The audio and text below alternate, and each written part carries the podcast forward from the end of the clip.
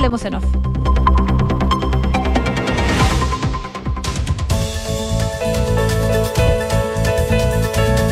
Tuna presenta Hablemos en Off con Nicolás Vergara, Consuelo Saavedra y Matías del Río. Auspicio de Consorcio, Clínica Alemana, Mita Go, suscríbete a tu auto nuevo. AFP Habitat, defiende tu libertad de elegir. Santolaya, constructora inmobiliaria. Nuevos sabores llegan a Monticello. Asociación Chilena de Seguridad. Y Banchile Inversiones. Duna. Sonidos de tu mundo. Muy buenos días, ¿cómo están ustedes? Son las 8 de la mañana con 5 minutos. Es viernes, es 23 de septiembre. Hoy día está de cumpleaños Julio Iglesias. Ah, pero ¿cómo no dijiste antes? bueno, por eso me vestí con esta camisa blanca. Claro, está Es impecable. como Deberías haber vestido con una Falta el sillón ese con respaldo. La, ¿cómo estás la tú? canción, por Hola, la Consuelo. canción de la polera. ¿Cómo? La canción de la polera ¿Cuál es esa? de Julio Iglesias. Polera amor de una mujer. Ah, bueno. Ah, viejo ese chiste. Por el amor de una mujer. Sí, el, eh, sí, yo me acuerdo que el cumpleaños de Julio Iglesias porque el cumpleaños de mi hermano. Ah, pero este Es el por cumpleaños de mi hermano. Y es el cumpleaños de un amigo mío, el Calacho García, que no Ah. lo vemos nunca, pero. Vamos con los pero- cumpleaños, vamos a hacer claro. los cumpleaños. Claro. Ah, voy a revisar qué me dice. Yo también, Facebook. voy a buscar. Ahí tengo mi, mi tía Y Julia. Podemos dedicar el, podemos dedicar el programa. Ya. A saludar ya, amigos. Ya, hagan lo que quieran. Ay, ay, ay. Tía, Ya, tía Adriana, muchas felicidades. Voy a pasar en la tarde por su casa. ¿Ah? A los de la isla de Achao. Claro. Yo, a mí, mire, yo a, a mi hermano siempre, la a mi lancha. hermano siempre lo saludo. Pero si no saludaste a tu hermano, saludaste a Julio Iglesias y al Nico no sé cuánto. Al, al Colacho García. Al Colacho. Al colacho, al colacho. Ya. Y al Pompi no, ¿no? No entendí. Ay, ay, ay, ya la pía. Ya, bueno, vamos. Oye. No, nada hay- que ver. hay Está- muchos está- temas. vais por el lado equivocado. bueno, vais por el lado equivocado. Vais por el lado Hay equivocado. muchos temas, hay muchos temas para hoy. Oye, Ya. eh, Oye, yo ayer sí. lo único que quería era hablar de los correos. los correos, sí. y me había dedicado toda la mañana a buscar correos y, y no cupo en la pauta y mira ahora todo lo que ha pasado. Bueno, Eh, Mira vos. a mí lo que me impresiona, eh, bueno, habría que descargarlo eh, completo. Estamos hablando de, de los correos filtrados del Comando Conjunto, eh, que es la coordinación de los militares con, con la defensa. Por lo tanto, calculen la, la cantidad de información que, que circula ahí, pero también es información eh, eh, interna, eh, no que necesariamente iba al gobierno, al, al poder civil. Y eh, es primera vez, por lo menos, que se conoce un, un hackeo de, de este tamaño y que se hace eh, público, que los hackers lo, lo dan a conocer. Vienen dentro de las próximas horas, dijeron que hackeos a, a otros países, a Perú, Argentina, Claro, entre otros. Exactamente. Y. mm, eh, esto, esto provoca la salida del general Paiva, del jefe del comando conjunto. Lo, lo que hay que, un, un montón de preguntas, ¿verdad? Pero sobre, sobre los contenidos, eh, están a disposición del que los quiera. Está ahí. O sea, un- uno pone y empieza a revisar los mails, o si quieres los descargas y ahí está toda la información completa. Pero también hay unos buscadores online. Hay unos buscadores online que tú puedes poner fecha. Entiendo que la gente que ha puesto ponte en torno al 18 de octubre, el 19, no ha encontrado nada muy. En, en el caso de los, de los chilenos, no sé, en otros lados. No, apare- ap- aparenta, lo grave es que se hayan filtrado. Aparentemente en contenidos tú, tú estuviste buceando algo, Consuelo. ¿no? Parece- Estuve mirando algo, son las cosas parecidas a lo que aparece hoy día en la, en la prensa. Sí. Eh, no, de, de octubre no, claro, aparecen los informes de la PDI, pero los informes de la PDI dan como cuenta de las cosas que han pasado de una manera como más sistemática, los horarios. eh, pero sí hay análisis que te revelan cuál es la posición de las Fuerzas Armadas sobre diferentes temas. Esto va, da- hay, hay correos viejos desde el 2012. Hay desde cosas personales como transferencias bancarias para, no sé, del abuelito, cualquier cosa, eh, hasta hasta informes de seguridad. A, a mí me parece que de lo que yo he visto, lo más eh, complejo son algunos análisis de inteligencia o interpretaciones de, eh, de los militares respecto de eh, situaciones, fenómenos, lo que sea. Pero lo que yo no entiendo es cómo circulan eh, por correo electrónico y no subiéndolo a servidores seguros, eh, qué sé Encriptado. yo, que no es algo muy sofisticado tampoco, encriptados, en fin. Las cosas, había uno que era eh, sobre todo los sistemas satelitales de conectividad ¿Ya? Entonces dice, solicitamos que esto, por favor, em, eh, se mantenga reservado en, em, era como en el presupuesto, ya que no se diera a conocer, esta, tenemos que solicitar que esto no se dé a conocer porque son materias sensibles, ¿ya? Y luego aparece, se mandan esto por mail, un mail común y corriente, y aparecen todas las cosas que están comprando, em, entonces... Eh, a mí eso es lo que más me sorprende, o sea, la, la vulnerabilidad, Claro, eh, sí. uno, la que queda, pero dos, los protocolos, Claro, esas cosas se mandan por mail además. Claro, la confianza seguramente va ahora dando la, los protocolos. Después de un tiempo es más rápido y más corto hacerlo. Yo, yo voy a mirarlo de otro de otro punto Bueno, de vista. dirá que Hillary Clinton usaba Gmail, pero... mm, Bueno, eh, pero eh, mal de mucho. A mí me, me sorprende, a- a de- sumando, en adición a lo que tú dices, para no repetir, otra cosa que me llamó la atención, la capacidad y la rapidez que tiene, y que el mundo ya, ya eh, es como un, un, un- una- un talento que ha desarrollado de crear fake news y de crear historias. Estaba circulando ayer un par de fake news y de historias armadas y muy bien armadas, o sea, supuestamente bien armadas, bien plausibles, con muy, muy buen relato, de qué significaba esto. Eh, ah, entonces, sobre, el, sobre octubre, ¿verdad? Claro, entonces partía Sí, de hechos como suelen parecer estas teorías del complot, que son a ratos pero bien infantiles, pero partían, partían siempre por hechos ciertos, comprobables, que de ahí en adelante le dan verosimilitud a que yo monte lo que quiera arriba. Entonces yo digo, ¿vieron lo que pasó? Filtraciones en las Fuerzas Armadas. Listo, check. ¿Es verdad? Sí, es verdad. Es que es tan grave porque va a quedar tan la escoba lo que está pasando, es que incluso mandaron de urgencia a la ministra de Defensa de Estados Unidos a Chile. ¿Es verdad? Es verdad. No, Por- de, de- ah, desde Estados Unidos. Desde claro. Estados Unidos a Chile. porque viene a hacerse cargo, porque la crisis es de un tamaño enorme. Entonces, a partir de dos hechos que son bien importantes, pues las filtraciones son muy importantes, la- el, regreso intempestivo de la ministra de Defensa es importante. Bueno, a partir de eso montan, por ejemplo, que lo que pasa es que está aquí todo claro el 18 de octubre, aquí se sabe y están todos los informes que... Y además, esto es, todo esto estoy contando es una fake news, por favor, ¿eh? o es montado con una rapidez inusitada. Esta es la respuesta de Israel a lo que pasó el viernes pasado con el presidente. Sí. Entonces esto es lo que pasa cuando se juega con Israel, porque Israel inmediatamente soltó todos los... Entonces, y la gente empieza a mandárselo con una facilidad y, una, y un poco cuidado, que en manos de gente que es más desprovista de información o que, se dedica a otras cosas te va diciendo, oye, ¿viste esto? Es heavy lo que está pasando. ¿ah?". Entonces uno tiene que empezar a desmontar historias y a decirle, mira, no me consta que no sea así, pero ya hay, ya hay ciertas cosas que no calzan, porque por ejemplo, lo de Israel fue el viernes pasado, lo del embajador de Israel, y estas filtraciones hay algunas que vienen desde mayo, como filtraciones. Entonces, eh, a mí eso me impresionó. Y, y lo vulnerable, así como están débiles los sistemas de, de- de- de mails y de información, lo vulnerable que está la población normal a empezar a creer fake news y a crear situaciones o a inventarse situaciones eh, que, que pueden ser muy dañinas. Ahora, y eso es un punto. Y el otro punto que me llama la atención, lo cizañero que puede ser un informe como este, cizañero en el sentido social de la palabra. No digo que sea mentira, No, de, no, de aquí en adelante. Por ejemplo, lo que pasó con Argentina. Ayer titular de Clarín de primera página.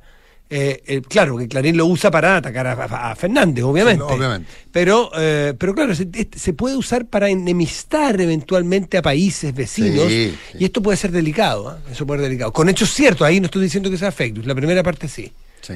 Oye, yo, yo, yo, lo- lo- yo nunca he entendido el concepto de responsabilidad del mando. Yo tengo que, yo tengo que decirte que nunca he entendido. ¿Y dónde se pone? Que es difícil. Claro, y, y, y, y, y lo, lo- mira, me, me, me llama mucho la atención. Eh, porque, a ver, eh, el general, eh, el general Paiva es, eh, ex- es, eh, eh, sacado a su cargo y expulsado del ejército, o sea, pasa a retiro, eh, según entiendo. Y, y eso implica que él, sabiendo que existía este riesgo, eh, no tomó las medidas que fue advertido o sencillamente, dado que existe el concepto de responsabilidad del mando, eh, si él estaba a cargo y pasó esto, para afuera.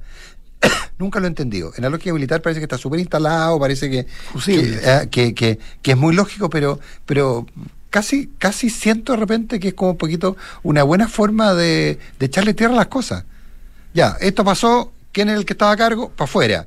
Y dejamos de investigar, no sé, me, me llaman, nunca lo pero- he entendido, pero, pero lo hago casi como una pregunta conceptual, ¿ah? Ahora, la ministra Toa anoche, la pre- vicepresidenta Exacto, Toa. eso quería Ah, precisar ya. perdón, dale, Consuelo. Dale. No, es que señaló dos o tres cosas que son importantes. Una de ellas es que se va a investigar por la vía judicial, incluso la, en la, de- habla de la, de la justicia militar.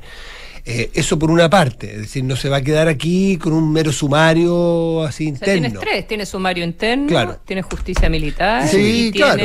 Y- eh, citación política. a, a la Cámara. Y tiene otra cosa que dijo que es muy importante. Sí, lo dio como un hecho.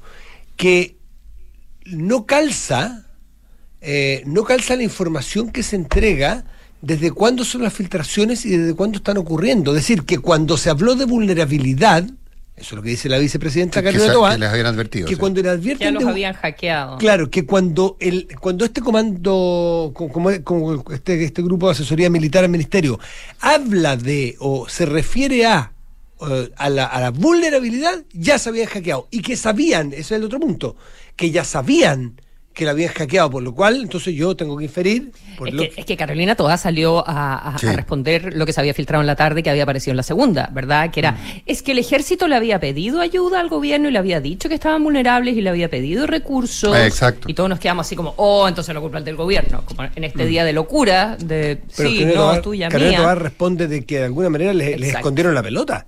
Porque Carolina dice- Toa dice, cuando vinieron a hablar de este tema, de que había vulnerabilidades y que de hecho nos hicimos cargo de eso, resulta que el hackeo ya había empezado o ya había ocurrido del todo. y ellos ya sabían. Y eso no lo dijeron. Y Eso es lo que sale a responder la ministra del Claro. Interior. No so- perdón, no solo lo habían hackeado, sino que sabían que lo habían hackeado y contaron la mitad de la historia.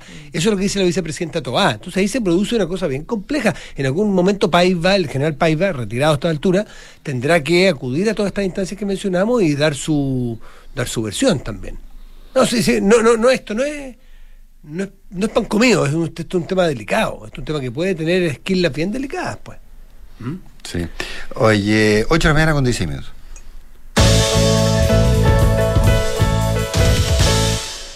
Mauricio Claver Carone. Ah, Eh, segundo tema de ayer. Sí, ese otro tema de ayer. Estamos, estamos con el raspado de la olla. Oye, no, no, todo lo contrario. Oye, eh, no, Mauricio Claver Carone. Un personaje que en Chile lo conocemos re poco. Digamos quién es. Claro, es el, eh, el cargo es eh, presidente De la del, eh, del Banco Interamericano de Desarrollo. No sé si presidente, eh, director ejecutivo, director ejecutivo creo que es del, del Banco Interamericano de Desarrollo. Eh, un personaje que llegó ahí eh, durante la administración Trump, eh, básicamente impuesto por Estados Unidos, su, su, su nombramiento inclusive fue complejo. Eh, un, eh, un, un ejecutivo que, que se eh, puso muy de punta con el gobierno argentino muy rápidamente. El gobierno argentino, el presidente, en una de las reuniones laterales que tuvo eh, hace un tiempo el presidente Fernández con, eh, con Joe Biden, le pidió la remoción de Clever Carone, que sacara a Clever Carone del BID, eh, porque había llegado ahí por, por, por el rol que cumple Estados Unidos.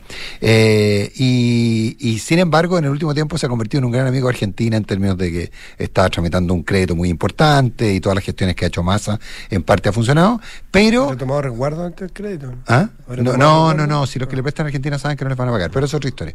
Eh, pero el punto práctico es que el frente interno lo tiene bastante más complicado Clever Carone que el frente interno, ¿o no, Consuelo? Ya votaron anoche, ¿Sí? así que Clever Carone eh, está fuera. en- Ah, está en fuera. Ya. O- sea, no está fuera porque esto lo votó el directorio de- del BID, que es como el grupo chico Claro. eh, de, de los países, pero luego tiene que ser ratificado por, por, el, por el resto. Y, mm, pero ya está. Yo tengo entendido que, que ya, ya- Expliquen por qué. eh, Sí, bueno, la historia, es la- lo interesante acá es que era primera, esto es un cubano americano, y era primera vez en los setenta y tantos años de historia del Banco Interamericano de Desarrollo Eso me faltó. que estaba de Estados Unidos. Siempre son los latinoamericanos, los caribeños. eh, Y se distribuye por no- zona geográfica. No Estados Unidos, el, el que está en la presidencia del banco, ¿verdad? Y, y- y sabemos la importancia que tiene, que tiene el banco, eh, porque eh, financia los proyectos de desarrollo y hay ahí toda una, toda una guerra con las iniciativas chinas.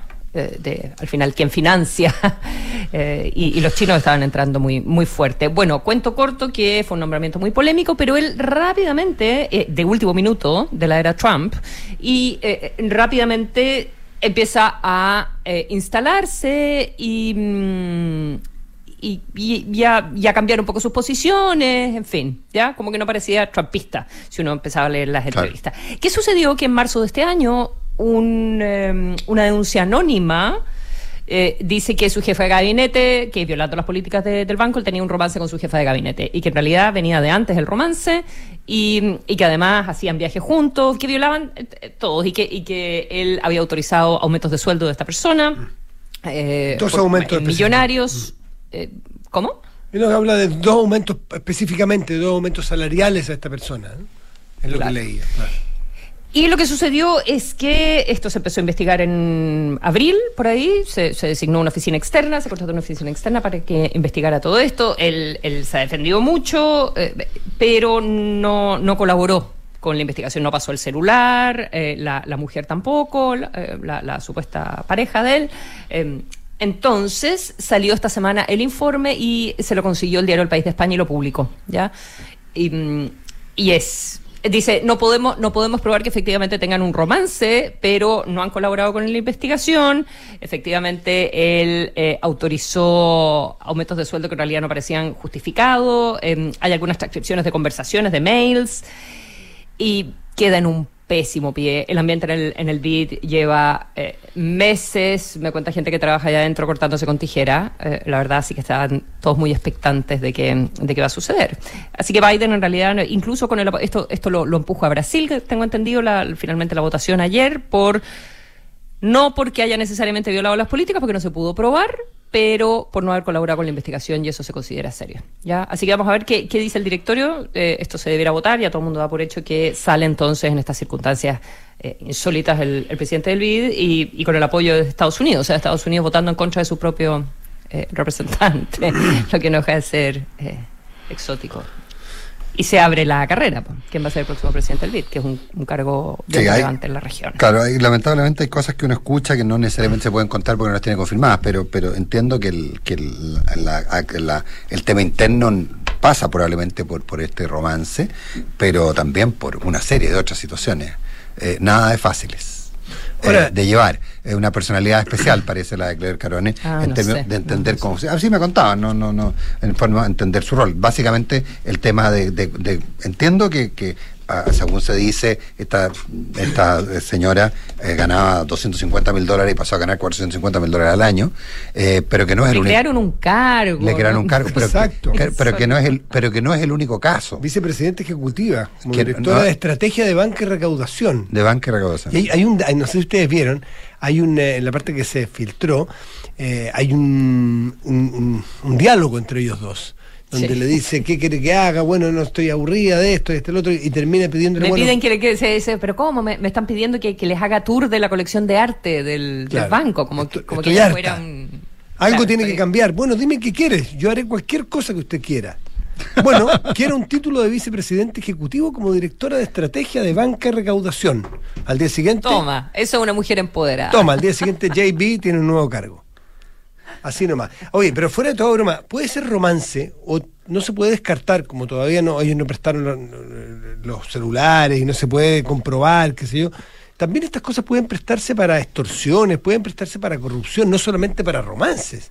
El que yo, como dirigiendo una entidad, empiezo a, a- darle facilidades y a beneficiar en particular y de manera arbitraria a una persona, puede obedecer a muchas cosas. En este caso aparentemente romance, pero también podría ser una extorsión, o podría ser también un contubernio que yo tenga. digamos.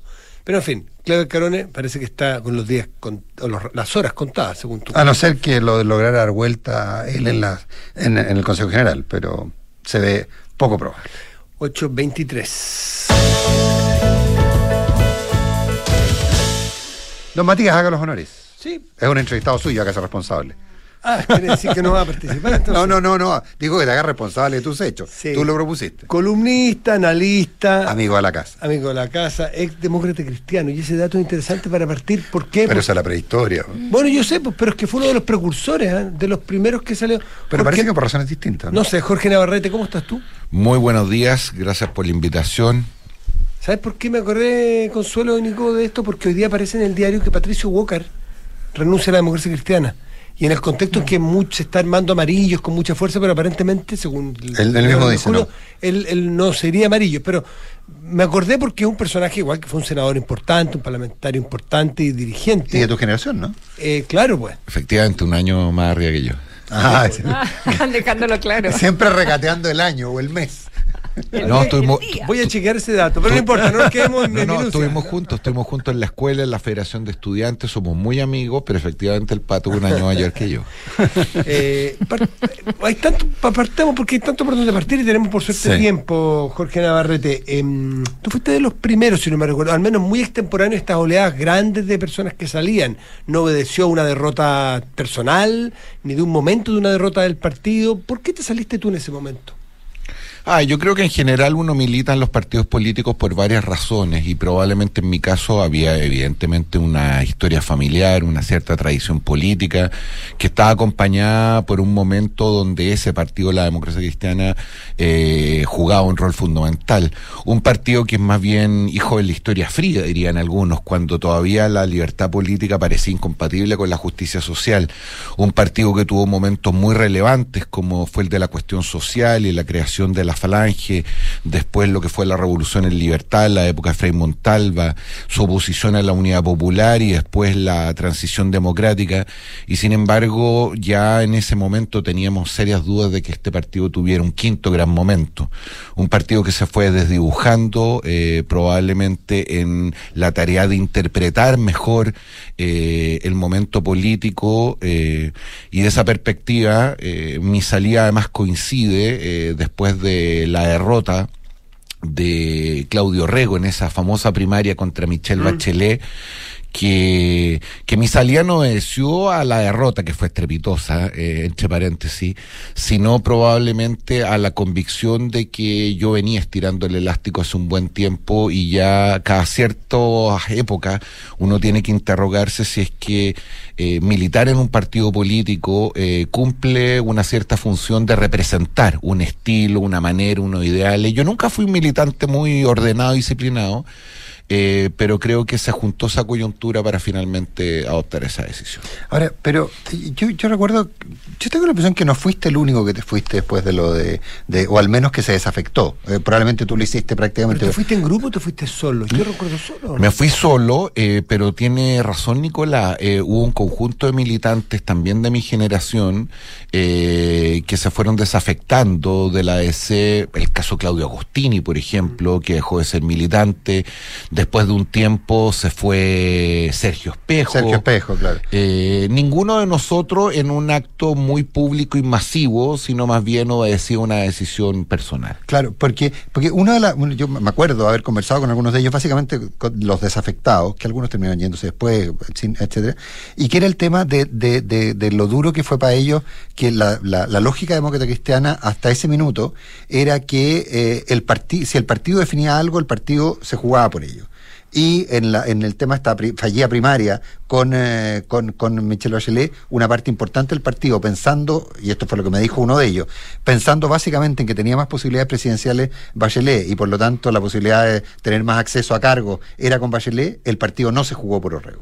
Oye, pero espérate, déjame agregar una cosa que me acordé de Adolfo Saldívar con Soledad Alvear. Claro. Si retrocedes un par de años más, o sea, ya estaba ese germen De la- de la partida, claro. Mm. una democracia cristiana que no seguía lo que el propio Claro, pero- eh, pero- partido determinaba en cuanto a los candidatos. Pero para mucha gente yo creo que ese evento fue complejo. digo. Bueno, eso que dice Nicolás, que lo hizo de manera bien elegante, fue muy brusco. Eh, yo me acuerdo de senadores de la democracia cristiana, pienso en Jorge Pizarro, por ejemplo, eh, que derechamente y en términos públicos, Gabriel Silver, en ese momento diputado, eh, teniendo un candidato de su fila, eh, manifestaban sin pudor el apoyo a Michelle Bachelet, cosa que puede ser muy legítima por lo demás, pero que es cuestionable cuando tú eres militante de un partido donde probablemente yo, insisto, no era de los más disciplinados, pero si hay un momento donde uno debe mantener el orden, algún tipo de cohesión, tiene que ver con la representación de un hombre o una mujer Claro. eh, que va a encarnar ese proceso.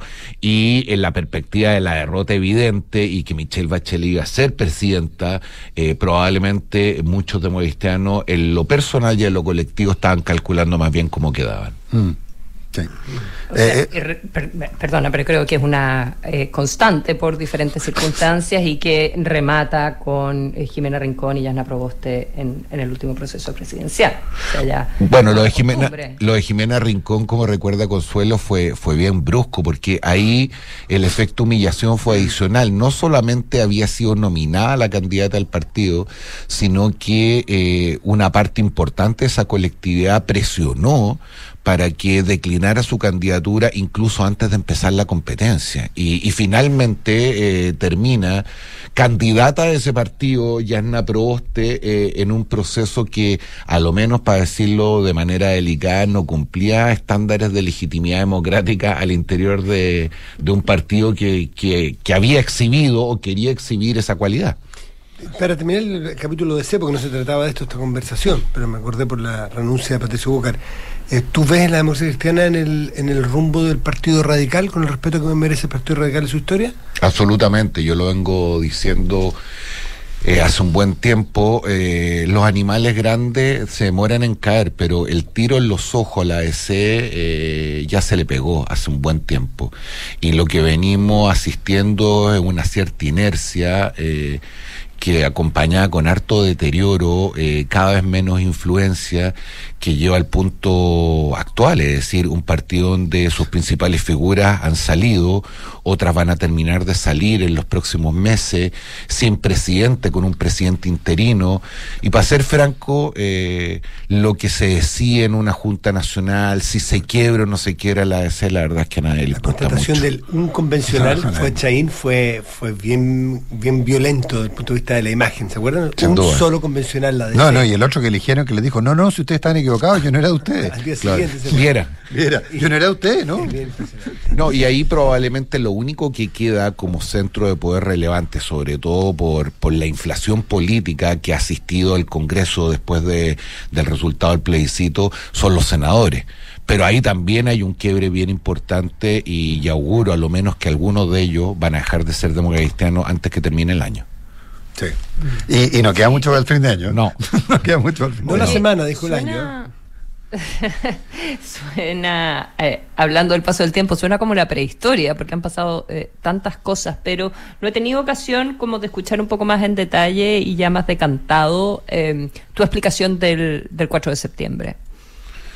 Uf, mira, yo primero soy de los que mira esto con harta humildad, te diría yo, consuelo y perplejidad, porque más allá de que intuíamos y habíamos afirmado que la mayor posibilidad es que ganara el rechazo, no estaba lo menos en los cálculos de nadie, mío muy lejos, eh, la paliza que, que se le propinó a, a la prueba. Y, y claro, la primera tentación es traer sentencias bien categóricas, como decía algún viejo psicólogo, cuando uno solo tiene un martillo cree que todos sus problemas son clavos. Pero si yo tuviera que rápidamente así dar tres razones que explican no solamente eh, el triunfo del rechazo, sino la contundencia, se me vienen a la mente las siguientes. La primera es un rápido cambio en el ambiente y la temperatura política del país entre que se eligió la convención y finalmente se entregó la propuesta. Eh, la mayor presencia de lo que alguna vez yo llamé los hijos ilegítimos del estallido social, es decir, de aquellos temas que estaban profundamente arraigados en el sentido común ciudadano, más allá de la izquierda y la derecha, pero que fueron en algún momento desatendidos, temas como el de la propiedad, la seguridad, eh, el orden, el cumplimiento del Estado de Derecho, el empleo, en fin, fueron tan evidentemente capitalizados que Cast gana la primera vuelta electoral y la derecha tiene un resultado sorprendente en la última elección parlamentaria.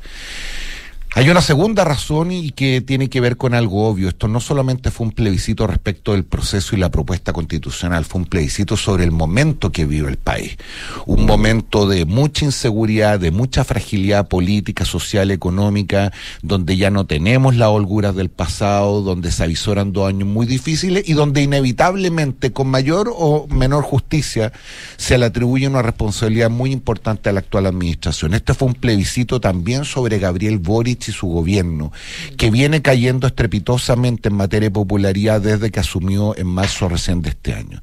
Y la tercera razón, y con esto termino, es evidentemente el proceso y el resultado. Y digo el proceso y el resultado porque aquí el método es el mensaje, es decir, si hay algo que estaba detrás del el objetivo del camino que habíamos optado era intentar recuperar una cierta legitimidad extraviada. Y me parece que la forma, la manera en que se dio el proceso constitucional, más allá de la materialidad más objetiva del resultado, creo que produjo una profunda decepción en un conjunto muy importante de personas que por razones distintas había votado a prueba en el plebiscito de entrada, pero cuando uno mira qué ocurrió con todas esas personas para que después el rechazo ganara con este nivel de diferencia, es que hay algo que definitivamente hicimos muy, pero muy mal. Pero aún a pesar de, de- de todo lo que tú planteas y de este análisis ex post, por ejemplo, tú votaste a prueba. Yo voté a prueba. Y voté a prueba básicamente por tres razones. Primero voté a prueba porque me parecía muy importante que eh, la primera constitución democrática, eh, mediante sufragio universal, eh, voto paritario y, y demás, eh, no fracasara.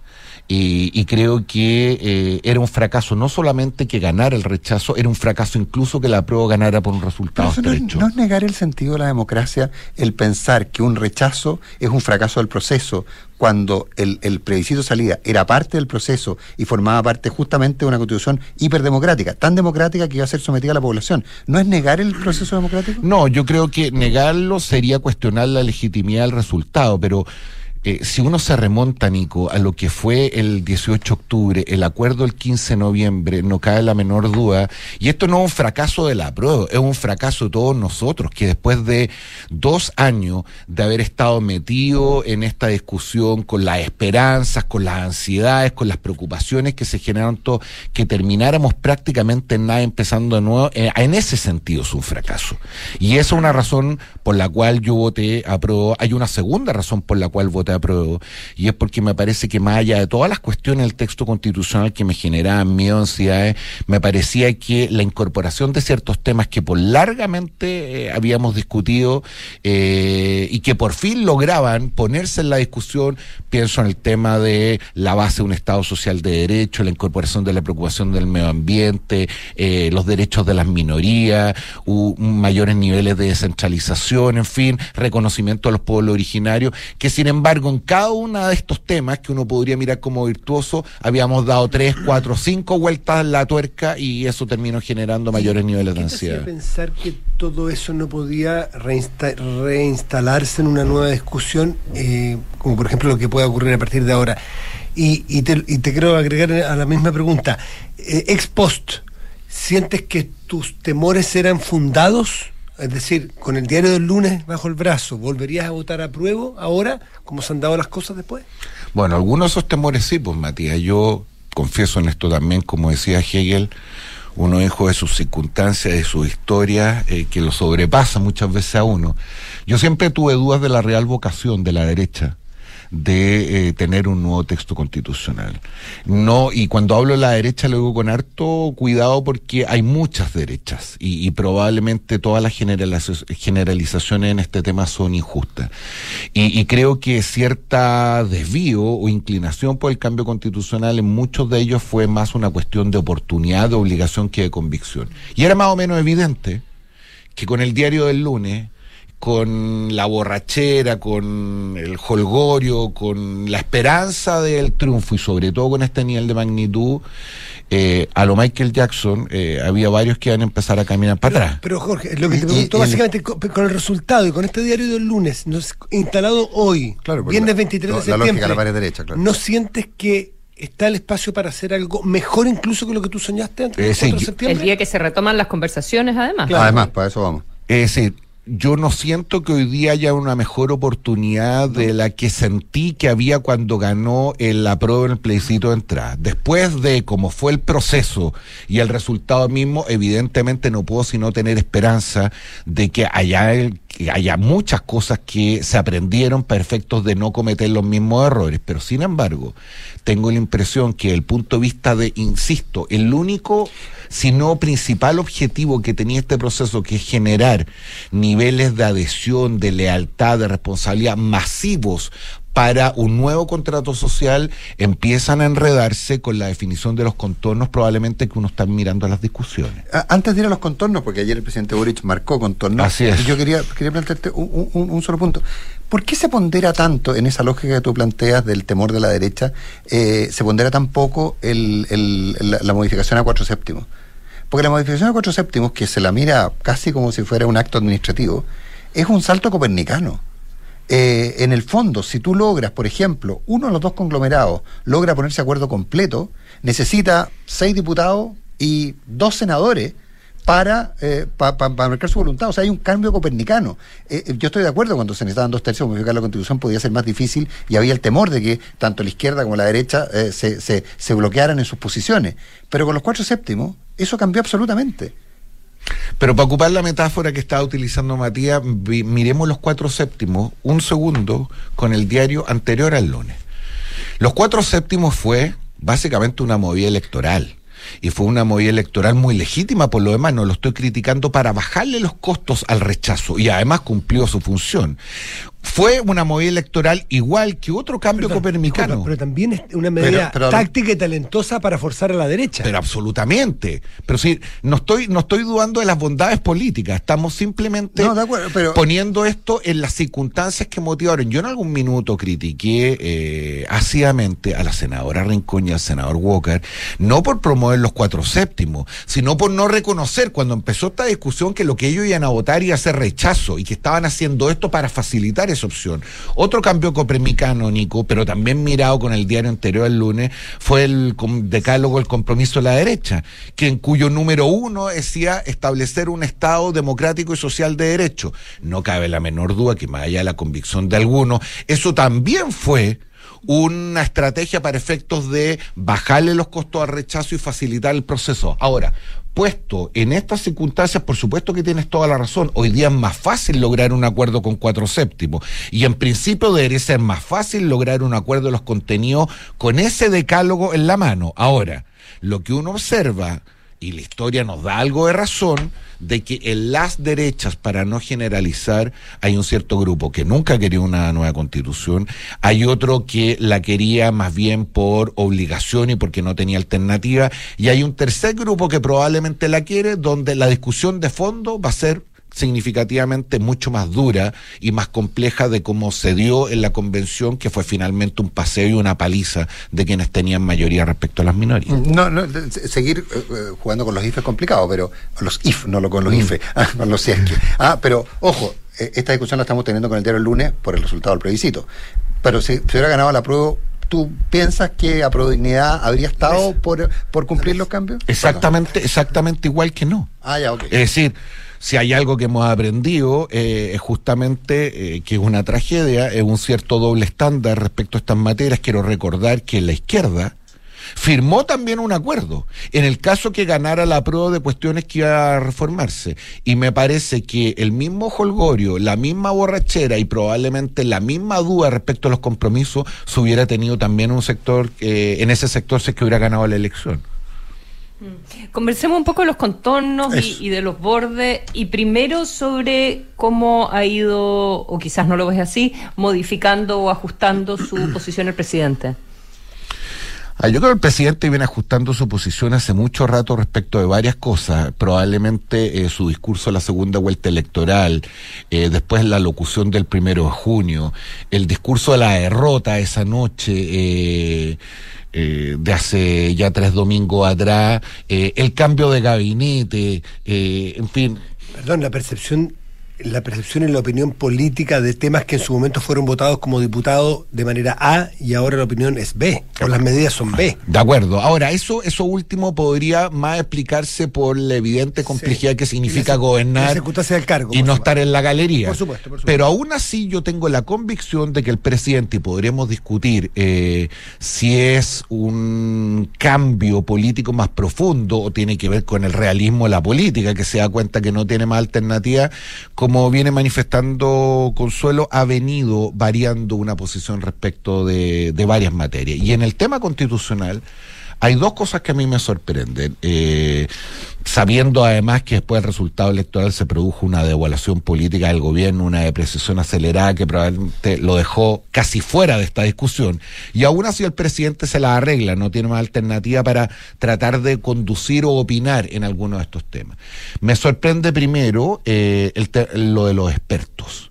Eh, y porque lo, lo, de los expertos nos juega muy bien con una cierta pulsión, particularmente de la izquierda, que ha mirado con algo de desprecio y distancia a la tecnocracia y que más bien lo que se ampara es en un proceso de mayor legitimidad popular. Eh, ahora, eso cambió con una elección donde participaron más de 13 millones de, electores y que conocemos el resultado. Y lo segundo que me sorprende eh, tiene que ver con la convicción que tiene el presidente de que eh, esta vez sí eh, es más fácil incorporar no solamente expertos, sino que de manera permanente a ciertos sectores eh, que participan de la política más tradicional.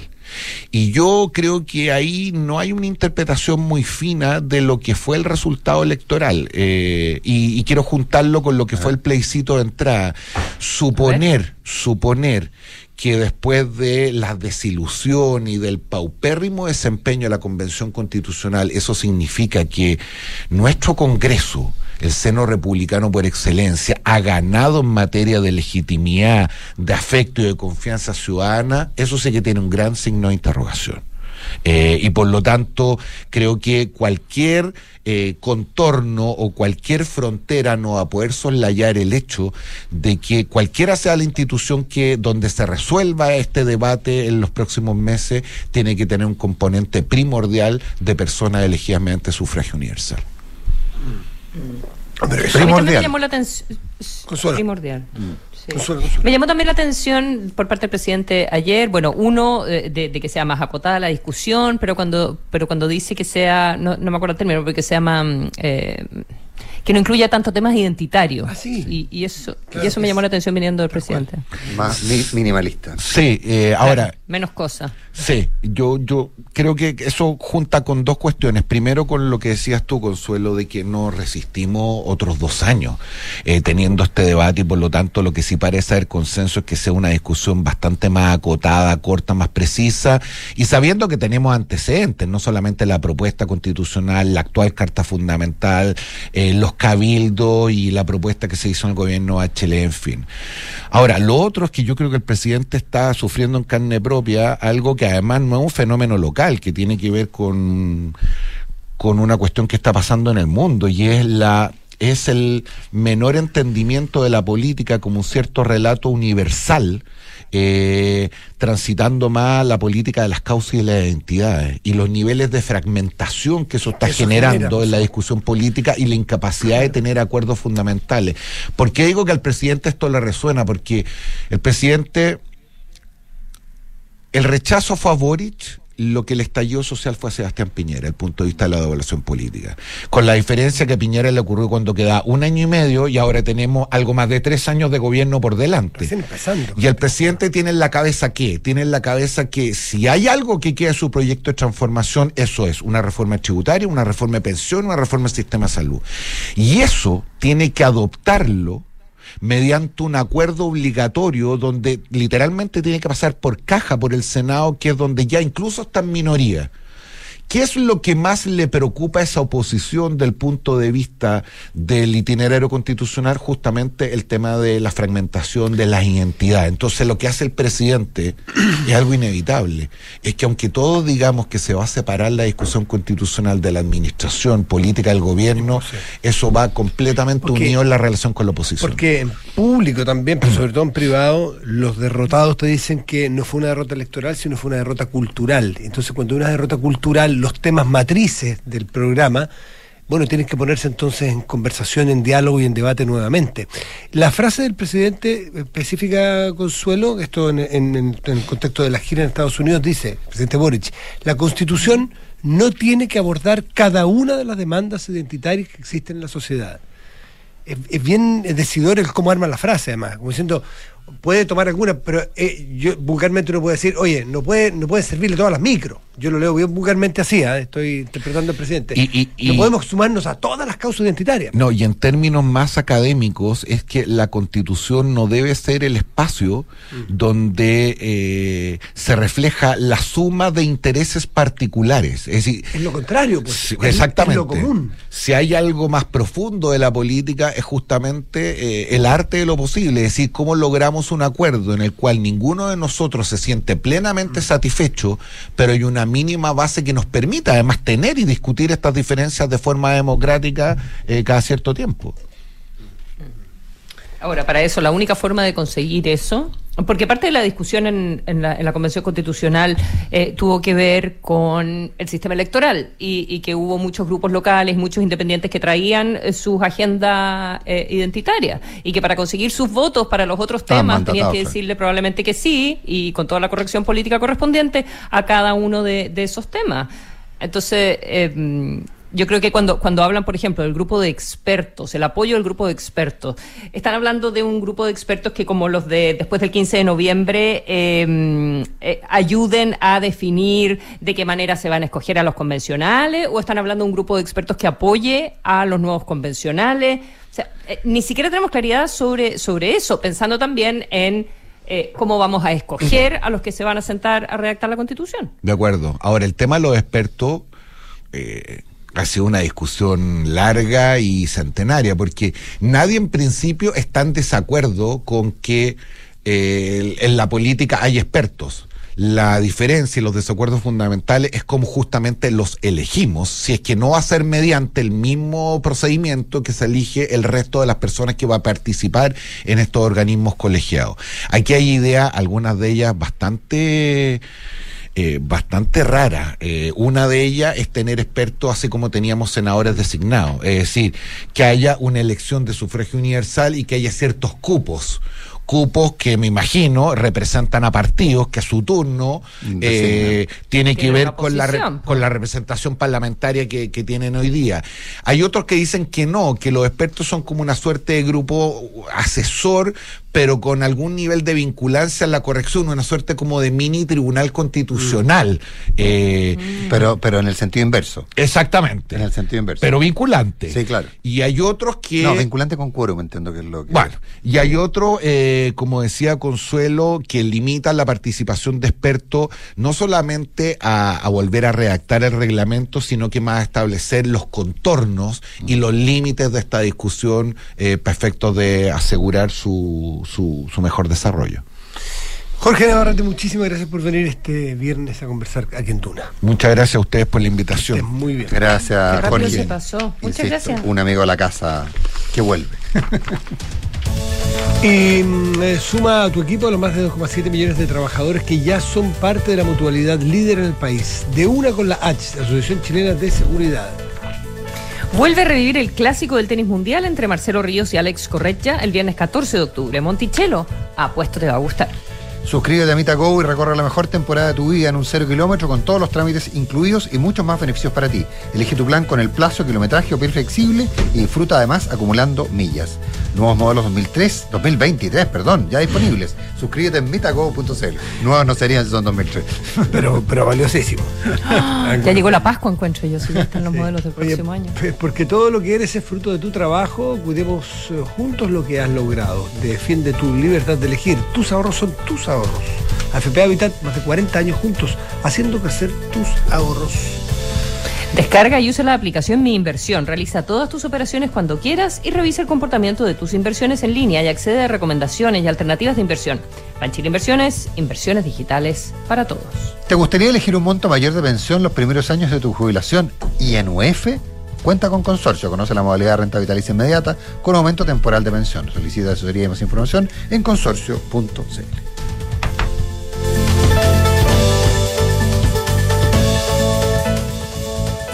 Vuelva a conectarte con el talento de dos ídolos históricos del tenis mundial. Gran Arena Monticello presenta al genio chileno ex número uno del mundo, Marcelo Ríos, versus el español Alex Correcha, ex número dos del mundo. Viernes 14 de octubre, 22 horas. Entradas por topticket.cl. Marcelo Ríos versus Alex Correcha. El deporte está aquí. Descúbrelo en granarenamonticello.cl. De los creadores de Mita Go, hoy llega un nuevo estreno con modelos 2023 y las mejores marcas para ti. Mita Go presenta Rápido y Virtuoso 2. Ahora con más beneficios para suscribirte a tu auto nuevo. Todos los trámites incluidos, cuota flexible, acumulas millas y mucho. Papá, ya sabemos que está chocho con el auto nuevo, pero partamos y vamos al colegio que vamos a llegar tarde. Oh, sí, perdón. Vamos, vamos. Suscríbete a tu nuevo auto cero kilómetro con Mita Go y recorre la nueva temporada de tu vida con todos los beneficios que tenemos para ti. Disponible en todo Chile y en mitago.mita.cl. Descarga y usa la aplicación Mi Inversión. Con ella podrás realizar operaciones en cualquier momento del día, revisar el comportamiento de tus inversiones en línea y acceder a recomendaciones y alternativas de inversión de forma 100% digital desde tu celular. Hazte cliente hoy mismo en banchileinversiones.cl. Banchile Inversiones. Inversiones digitales para todos. Chile y su gente. Somos los que creemos en el esfuerzo para lograr grandes cosas. Los que ahorramos para construir un mejor futuro. Los que nos levantamos día a día para sacar adelante a los nuestros y a todo Chile. Cuidemos juntos lo que hemos logrado. No solo por ti, sino también por tu familia. Defiende tu libertad de elegir. Tus ahorros son tus ahorros. AFP Habitat. Más de 40 años juntos, haciendo crecer tus ahorros. 7. Posible número de la suerte. 95.000. Verdadero número de la suerte. Aprovecha departamentos con pie en cuotas desde 95 mil pesos y muchas oportunidades para invertir hoy. Santolaya Constructora Inmobiliaria. 40 años de experiencia que dan confianza y aseguran calidad. Más de 80 proyectos habitacionales construidos y más de 10.000 familias que eligieron nuestro respaldo son tu mejor aval. Santolaya. Números, no palabras, para multiplicar tu inversión. Conoce más en santolaya.cl. ¿Tu organización contribuye a la inclusión laboral de personas con discapacidad? Si es así, te invitamos a postular a la 34 versión del Premio Inclusión Laboral H y a avanzar en un cambio de conciencia hacia una cultura laboral más inclusiva. Postula en www.h.cl y hagamos juntos de Chile una mejor sociedad. Asociación Chilena de Seguridad. Nadie cuida mejor a los trabajadores de Chile y sus familias. Las mutualidades de empleadores son fiscalizadas por la Superintendencia de Seguridad Social www.suceso.cl. Hola Claudio, ¿cómo anda todo? Hola, ¿cómo te va? Oye, vi el otro día que instalaron Verisur. Sí, contratamos la alarma porque queríamos sentirnos más tranquilos. De todas maneras, vi la placa fuera de tu casa y me llamó la atención. Justamente eso mismo buscamos. Mira, ponte en el lugar del ladrón. ¿Dónde entrarías? ¿A una casa con o sin alarma? Sí, tal cual. Bien pensado. Nos vemos. Protege lo que más quieres con la alarma Cero Visión de Verisur, capaz de actuar antes que lleguen las fuerzas de seguridad. Llama al 600-385-0003 o calcula online en verisur.cl. Activa Verisur. Activa tu tranquilidad. Tener una pensión que te permita vivir tranquilo es importante, pero tener la libertad de elegir un monto mayor de pensión los primeros años es lo mejor. Por eso me asesoré en Consorcio, donde encontré más de 100 años de trayectoria y un equipo de expertos apoyándome en el proceso de mi pensión. En Consorcio puedes elegir un monto mayor de pensión al inicio de tu renta vitalicia. Conoce la nueva modalidad de renta vitalicia inmediata con aumento temporal de pensión y obtén una pensión fija y un UF. Solicita asesoría y más información en consorcio.cl. Cuenta con nosotros. Esta información resume las condiciones generales contenidas en la póliza depositada en la CMF bajo el POL 220-220-026, CAT 220-210-212, estableciendo que el riesgo es cubierto por Consorcio Seguros Vida. Porque un buen inversionista busca números y no palabras, decide hoy por un departamento Santolaya. Son los 5% de pie en hasta 48 meses plazo y cuotas desde solo 95 mil pesos. ¿Necesitas hacerte exámenes de laboratorio clínico? En Clínica Alemana cuentan con 10 unidades de toma de muestra en distintos puntos de Santiago, como el Golfo, Churaba o Nueva Providencia. Infórmate más en clínicaalemana.cl. Si es tu salud, es la alemana.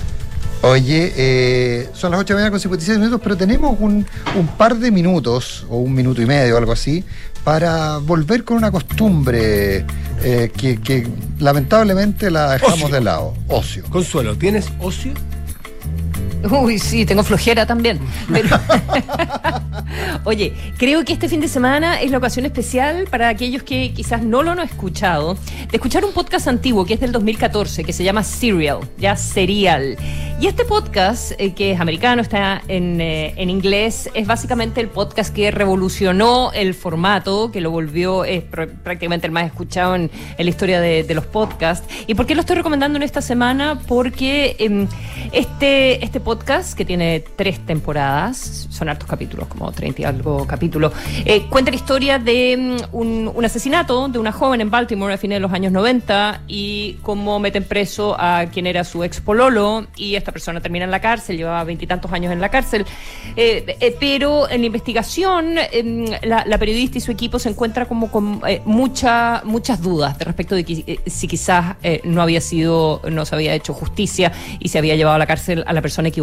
Y esta semana lo soltaron en Baltimore. Después de 20 años preso, entró a los 18, ya lleva como 40, 41 años creo que tiene, o ocurrió el crimen cuando tenía eh, 18, y, mm, eh, porque apareció nueva evidencia. Entonces, eh, dentro de un mes se va a saber, lo mandaron a su casa, ya está, sigue preso, pero en su casa, fundamentalmente. Eh, y esto ha evidentemente revolucionado. No es el primer podcast que, mm, ni la primera historia periodística eh, que, que destapa, ¿verdad?, un... eh, un caso que estaba mal resuelto por la justicia. Al parecer, esta es la situación, pero es un, eh, es un podcast extraordinario, así que búsquenlo si les interesan estos temas. Se llama Serial. Oye, yo les quiero recomendar una película eh, que también, es, que es del 2016. Recién ahora yo la vi porque está en la plataforma Netflix y está, supe que está basada en una novela que se llama Las ciudades desiertas de José Agustín. Eh, eh, es una película que protagoniza Gael García Bernal. Eh, es una película de esas cuales uno, eh, el personaje le, le provoca un desagrado brutal desde el minuto, minuto 0,01 de la película. El tipo le, es un, porque además es muy, contra- es muy contraintuitivo, porque es García Bernal, pero representa a un charro más macho mexicano ah, eh, eh, mm, De la peor especie. de la peor especie, o sea, la- el machismo llevado al extremo, la protagonista, que es una española que se llama eh, Verónica Eche- Echegui, es una escritora que está, que está en relación de pareja con él, etcétera, etcétera, y es una, ella es lo más moderna que hay, muy liberal, muy liberada, etcétera, y él es un macho mexicano, y cómo ella se va a Iowa a hacer una, estas, estas residencias de escritores, y él la sigue, eh, y, y- y es, pero es, es un cliché detrás de otro, y uno le cuesta, uno inicialmente se siente muy agredido porque no, no, no entiende el tema del cliché, pero después te das cuenta que todos los personajes son un cliché absoluto, eh, llevado al extremo. Me parece una película bien interesante, dura una hora veinte. eh, el final, como siempre, a uno, uno hubiera imaginado otros, pero, pero la, la- la recomiendo, se llama, ¿Cómo se llama? Me estás matando, Susana. Nos vamos porque son las 9. Buenos días. Que estén bien, buen fin de semana.